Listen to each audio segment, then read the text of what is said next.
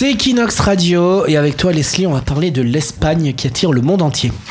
Tout à fait, selon les chiffres donnés par le gouvernement espagnol lors du sommet des pays du sud de l'Union européenne qui s'est tenu la semaine dernière à Rome, l'Espagne est la deuxième destination touristique du monde derrière la France. Rien que ça.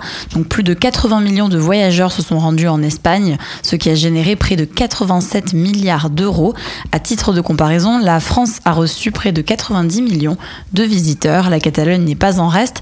Le ministère du Tourisme espagnol a annoncé que la Catalogne, malgré la situation politique mais aussi aussi les attentats de l'été dernier, reste la région la plus visitée du pays, avec environ 20 millions de touristes de janvier à novembre 2017.